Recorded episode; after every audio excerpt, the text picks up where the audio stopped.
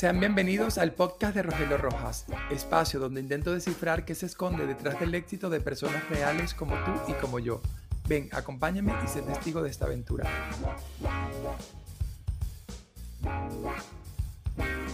Hola, sean todos bienvenidos a este nuevo episodio del podcast de Rogelio Rojas. Hoy estoy en Calafel porque he venido a, grabar en, en la sede de Tu Capital con una invitada especial que es Alicia. Hola Alicia, ¿cómo estás? Hola, ¿qué tal Rogelio? Muchísimas gracias por abrirme las puertas de, tu empresa, por estar aquí en tu escritorio, en tu oficina, grabando este episodio.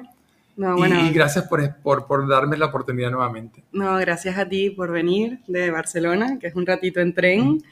Y bueno, nada, te agradezco que estés aquí conmigo y me dejes esta oportunidad también de poder llegar a, a tus oyentes.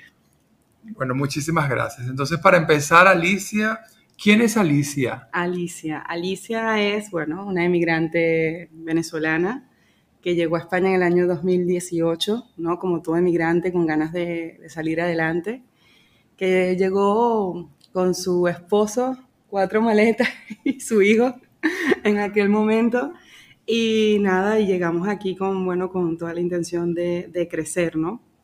de, soy contador de profesión y nada, lo, que menos me imaginé, honestamente, era que me iba a dedicar al sector financiero inmobiliario aquí en España. Yo dije, nada, llego, a España y lo más seguro es que lo que venga es eh, buscar algo que me den empleo en la parte contable, llevar, llevar auditoría, ¿sabes? ¿no? De, desenvolverme de donde yo venía realmente, que era mi, mi, profesión, pero bueno, eh, el camino me llevó a otra, a otra parte y, y logré hacer otras cosas.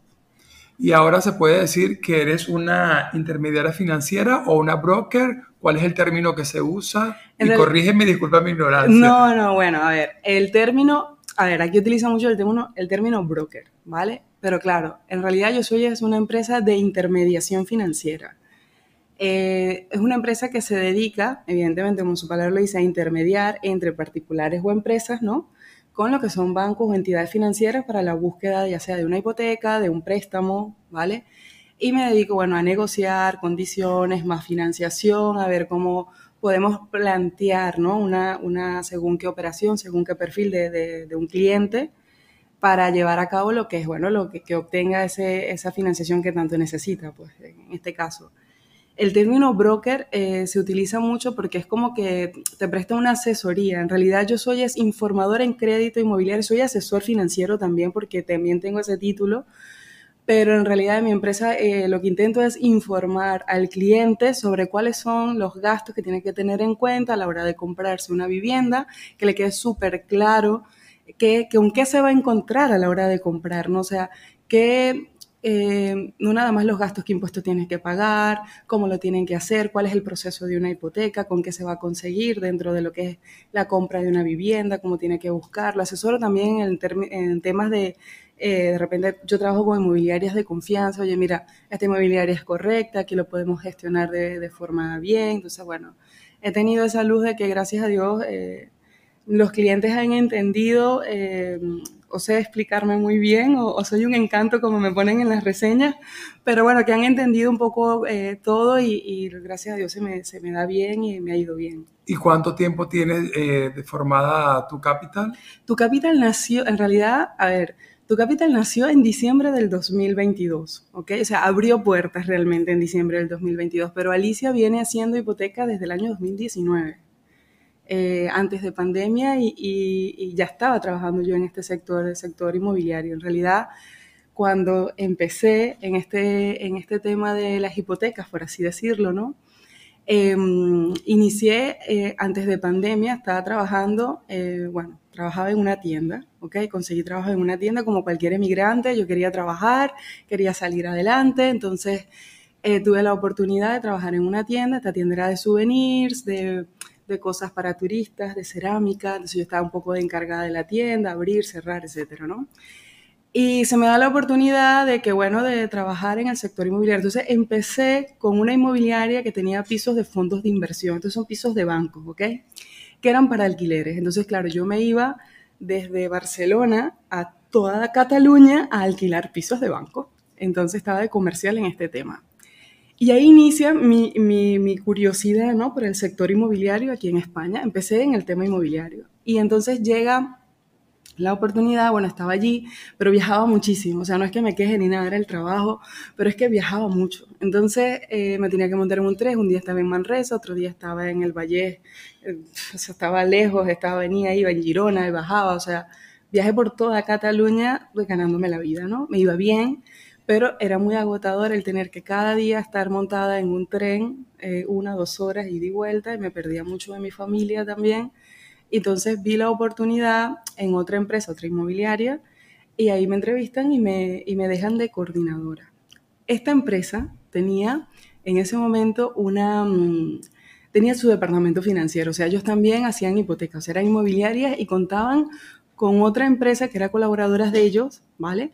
Y prestaban el servicio de eh, intermediación financiera. Entonces yo estaba de coordinadora, yo era una coordinadora que estaba viendo los pisos, alquilando, haciendo contratos, etcétera, ¿no? Muy metida ya, con muchísima información ya en el tema inmobiliario. Claro, cuando yo empecé a ver esos asesores eh, hablar de números, que era mi, que era mi chispa, era lo que a mí a la final me, me mueve. Ese gusanillo. Hombre, no digo que se me despertó, o sea, se me muy despertó el gusanillo de los números, que es mi carrera, que es de donde yo vengo, ¿no? Y empecé yo a mirar y a escuchar cómo esta gente le explicaba a, estos clientes, ¿no? Y tan, también la parte que cómo la, gente se ponía de nerviosa, porque al final son cambios de vida, ¿no? El hecho de comprarse una vivienda, tener algo propio, más cuando eres extranjero, que estamos tan acostumbrados a tener en, lo nuestro. En Venezuela yo tenía mi piso, o sea, apartamento, cada quien, entonces llegas aquí a España o llegas a, vivir en otra parte como extranjero eh, a pagar alquiler. Entonces es un choque, ¿no? O sea, es algo como que, vale, estoy aquí, estoy pagando el alquiler, pero esto no es mío. Entonces vienes con otras costumbres. Entonces el hecho también, no nada más a nivel de extranjeros, a nivel de aquí, o sea, los que quieren eh, independizarse, que viven con los padres y quieren comprar su primera vivienda y tal, es súper duro. Y, claro, y esos cambios de vida marcaron. Entonces, cuando yo veía esas alegrías de esa gente, yo decía, vamos, que por aquí me veo. Y empecé entonces, eh, ellos aprovecharon un poco, bueno, aprovecharon, no sé si sería el término correcto, pero eh, vieron que yo tenía interés y, y, empezaron a darme mucha responsabilidad en el tema de cómo organizar un expediente para enviar a los bancos, cómo cerrar una operación, cómo hacerle los números, cómo tomar, hacer esa toma de datos eh, a los clientes de toda esa información y claro, y, y me ponía, ¿no? Tras bambalinas. Yo no iba directamente a la notaría a firmar la pero hipoteca. que hacías todo. Pero hacía mucho, hacía bastante, no todo, pero hacía mucho. Cada quien se merece lo que se merece. Yo hacía mucho, aprendí mucho en esa época, ¿no? Inicié allí. Y claro, eh, llega la oportunidad, Rogelio, de que estos eran unos socios, ¿no? Y resulta que uno de ellos me dice, dice, yo me enemisté con este otro señor y mm. yo me voy por mi cuenta. Claro, y yo estaba en pleno apogeo de, de hacer operaciones, ya las estaba llevando yo. De, y yo le decía, hombre, no, yo me voy contigo. Este otro señor de la inmobiliaria me ofrece un salario mejor y todo para que yo me quede, ¿vale? Y yo le digo, no, no, es que claro, el otro era el que estaba de la mano conmigo, explicándome, enseñándome, formándome con todo este tema eh, transmitiéndome su experiencia y yo decía, no, yo me voy por aquí porque nos, hemos, nos vamos de la inmobiliaria y mm, hemos ha pasado la pandemia, o sea, llegó la pandemia y no teníamos oficina, o sea, allí estábamos yo llevando las operaciones desde mi casa, literal, eh, esta otra persona también llevando operaciones, hablábamos todo el día, tal. sacamos hipotecas en pandemia, eh, post pandemia firmamos las hipotecas que, estaban, que quedaron pendientes, pero que bueno, que fue muy duro porque entonces ya después él me dice, mira, tengo un amigo que está montando una nueva inmobiliaria en Barcelona, eh, en la zona de Gran Vía, cerca del Glorias, ¿vale? Entonces eh, me dice, Alicia, vámonos a esta inmobiliaria que tiene una estructura bastante grande, o sea, a nivel de espacio y, y, lo que era la inmobiliaria. Aparte, era una inmobiliaria nueva, pero de alguien que ya venía de muchísimos años en el sector, en esa zona. Y entonces me dice, nosotros vamos a ser los asesores financieros de esa, de esa inmobiliaria. Pues resulta que, claro, era inmobiliaria nueva, que yo prácticamente estrené escritorios, todo. Este señor ve, sabía que tenía ese conocimiento inmobiliario y me pide que yo sea la responsable de la inmobiliaria, que le monte todo, o sea, que le monte todo me refiero a eh, todo lo que eran los contratos, todo lo que solicitar información en las distintas páginas de publicidad para subir los pisos, o sea, todo, que le armara todo de la parte de coordinación de la, de la inmobiliaria y que aparte de eso, bueno, que siguiera el tema de hipoteca. Ahí estuve mucho tiempo y estuve encargándome de hacer todo este tema de eh, hipotecas, de, pisos, de, alquileres, de captar vivienda y, eso me agobiaba porque al final a mí lo que me gustaba era hacer hipotecas. Yo no quería eh, dedicarme al, al, sector inmobiliario. Lo mío era lo que me gustaba, lo que me apasionaba era el hecho de sacar las operaciones con temas de préstamos hipotecarios. Y pues otra empresa, otra empresa de intermediación financiera exclusivamente, una empresa la que valoro y, respeto, que fue donde terminé como quien dice de, de, pulir mis conocimientos y mis formas de trabajo y todo. Eh, eh, bueno, me, me, contrata y estuve allí mucho tiempo también y terminé de pulirme. Entonces llegó un momento eh, donde, bueno, me quedé, para no hacer el cuento tan largo, ¿no? Me, me quedé embarazada de mi último hijo y me empecé a hacer más hipotecas estando en mi casa en reposo que estando dentro de una oficina. oficina. Entonces, claro, eh, tomé la decisión de que no, yo me hago autónoma y ya lo tengo de la mano, o sea, ya lo estoy haciendo sola y fue cuando tomé la decisión de, de hacerme autónoma y eso lo hice en octubre del año pasado. Pero de una u otra forma, esas, esos trabajos fueron como tu escuela. Mi escuela, sí. A, a, sí, lo que tú sí, eres sí. hoy. Mira, yo, yo creo, yo soy partidaria de pensar que todo te lleva a un fin, o sea, tú estás en un lugar por algo, o sea, algo tienes que aprender, con alguien te tienes que encontrar, con alguien tienes que hablar, para llegar a donde realmente estás destinado a ir. Entonces, eh, todo lo que yo viví y pasé desde que llegué aquí a España es para esto. Es para donde, donde considero que estoy ahora, que, que estoy con mi propia oficina aquí en Calafell y, y bueno, nació tu capital. Y en tu trabajo, ¿cuál es, la, ¿cuál es esa mayor satisfacción que has podido tener? Hombre, mi mayor satisfacción, Rogelio. Mira, yo creo, yo no sé si es por mi personalidad, la verdad es que me emociono nada más de contestarte. Mi mayor satisfacción es ver la cara de mis clientes cuando ya salen de notaría con sus llaves, con esa alegría de que ya tienen casa y que a lo mejor ha sido una operación complicada por las circunstancias que sean, porque pueden ser muchas. Y esa alegría de tengo ya mi casa con las llaves, eso me llena de una satisfacción eh, increíble. O sea, yo pienso que, que, es demasiado bonito el ayudar a una persona a tener su propio techo. Y son cambios de vida que imponen mucha, no sé, ambigüedad, con muchos nervios, mucho que va a pasar, cómo lo vamos a lograr, pero que tengas a alguien como yo que te ayude, que te, que te informe, que te explique, que te guíe. O sea, yo creo que mis clientes lo valoran y me lo hacen ver y me lo hacen entender. Mira, la última hipoteca que firmé, eh, llegó mi cliente con un bolso Toast, o sea, que yo no lo esperaba, de regalo.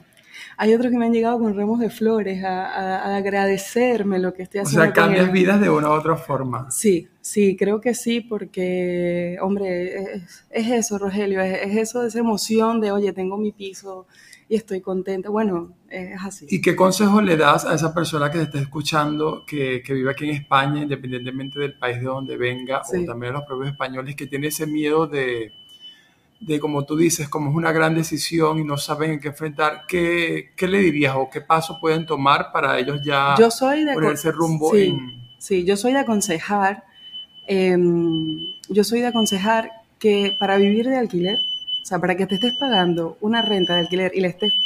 Está pasando el camión de la basura, señores, así que esto, esto está grabado en una sola toma y bueno. Disculpen el sonido. Ajá. Pero aquí seguimos igual, no pasa nada. Este, nada, lo que puedo aconsejar es que para tú, estar, para tú seguir, porque tienes que vivir, ¿vale? Igual tienes que pagar. Entonces, para que le estés pagando la hipoteca a otra persona, págatela tú mismo y ten algo propio, donde nadie te va a poder realmente sacar de esa vivienda. Tienen que pasar muchas cosas para que así, lo, así sea, ¿no? Pero, hombre, que, que, que, que compres, porque tendrás algo propio, algo que pagarás y al final es un activo, es algo que es tuyo y eso de verdad que te da seguridad, ¿no? A ser humano, tener tu techo, tener algo propio, al final es la seguridad que pueda tener. ¿Para ti qué significa la palabra éxito, Alicia? Ya va, esa palabra éxito, esa palabra éxito. Yo creo que soy demasiado humilde para contestar o para considerarme una persona exitosa. Yo creo que es algo muy subjetivo de pensar. Por ejemplo, eh, yo tengo 32 años, ¿ok? Y yo me casé cuando tenía 21. Tengo dos hijos, eh, y tengo eh, propiedad y tengo mi, mi, mi, negocio y me gradué muy joven y todo. A lo mejor para otras personas eso es, es, ser exitoso. Pero para mí ser exitoso es eh, la satisfacción que me da, sobre todo el hecho del trabajo que estoy haciendo, darle alegrías a otras personas. Eso me hace exitosa en lo personal, porque creo que cuando tú le estás haciendo el bien a los demás, eso se te devuelve. Claro. Y, mm, eso me hace sentir muy bien, me hace sentir mm, exitoso y sí, a ver, eh, podría ser que, es que no sé cómo definírtelo, pero yo pienso que sí, he logrado objetivos, he logrado metas a lo largo de mi vida, donde en otros aspectos o en otros tiempos te pude haber contestado, sí, me considero exitoso, pero al día de hoy puedo decirte que la mayor satisfacción que puedo tener es hacerle el bien a otros. Y aprovechando que hablaste que tienes hijos y, tienes tu esposo, ¿cómo concilias ser madre, ser esposa, ser empresaria, eh, ser amiga, ser hija, ser hermana? Bueno, a ver, eh, mis padres aún están en Venezuela, a quien ayudo de vez en cuando eh, mis hermanos están en Argentina una y mi hermano está en, en Milán, ¿vale? Son, bueno, son mis adoraciones, mi familia. Mira, lo importante es que, por ejemplo, la oficina la tengo muy cerca de casa y tengo apoyo, entonces me ayuda un poco en plan, si tengo que ir a hacer algo rápido, ver a los niños, lo que sea, tengo la oficina cerca de, mi casa, aquí en Calafell Playa. Entonces, bueno, por allí me complemento y, aunque tenga proyectos con mi marido y esté ejecutando cosas con mi marido, otros proyectos, otros temas, en, tratamos de cuando él no está, yo estoy y cuando, y así, ¿sabes? En plan, los dos nos complementamos allí, buscamos ayuda cuando la necesitamos y estoy para ello.